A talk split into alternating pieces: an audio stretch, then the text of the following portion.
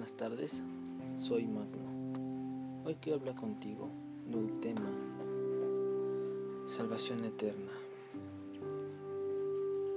y darte la noticia, una buena noticia.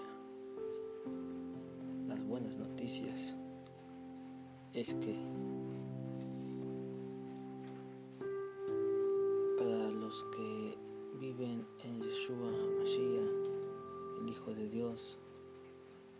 nacido en Israel,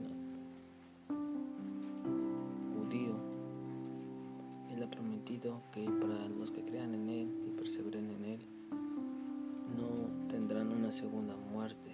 Y me hace preguntar, entonces hay dos muertes.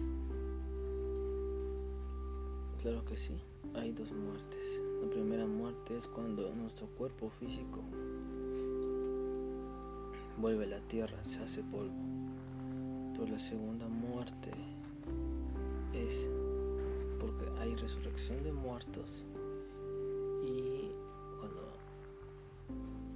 es transformado en un cuerpo nuevo, mm, todos vamos a llegar al trono de Dios.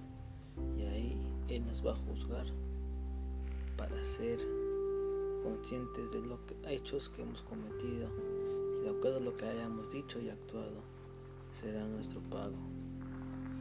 Para los que no aceptaron a Yahshua HaMashiach, su pago es la muerte, la segunda muerte, en el lago de fuego, donde se crujir y el sufrimiento junto con todos los ángeles caídos y espíritus del enemigo. Pero la buena noticia que los que perseveraron en Cristo tendrán una vida eterna. Ellos reciben la resurrección para vida eterna y no para muerte.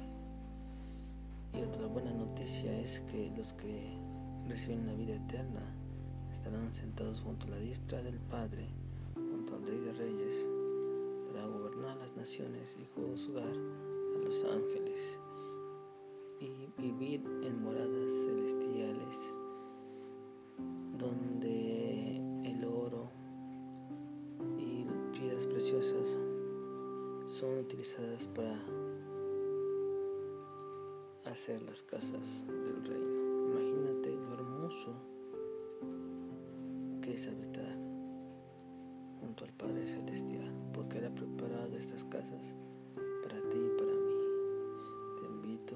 tomes una decisión, que vengas a Jesucristo el Salvador, el Hijo de Dios, el mediador, y lo pongas como tu Señor y tu Salvador, tu guía, tu líder, tu amo, tu amado, tu amigo.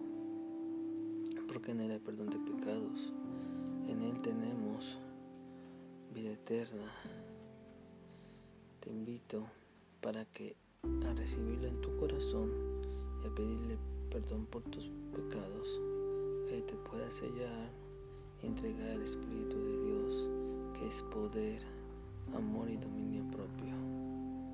Y te invito que tomes la Biblia como una lámpara a tus pies que te alumbra y te redarguye el corazón y te hace venir en arrepentimiento y te das cuenta de tu mal camino, de tus malos pensamientos, por medio de la palabra. Entonces vienes a Jesús y Él te perdona porque te das cuenta que has cometido ofensas adelante de Dios. Entonces, por medio de Jesús, tú eres limpiado de tu alma, de tu mente, de tu corazón. Por medio del Espíritu Santo, tú te renuevas de la palabra de Dios del amor de Dios, del dominio propio, de la fe, del conocimiento de Dios en tu corazón para agradarlo. Ven a Jesús,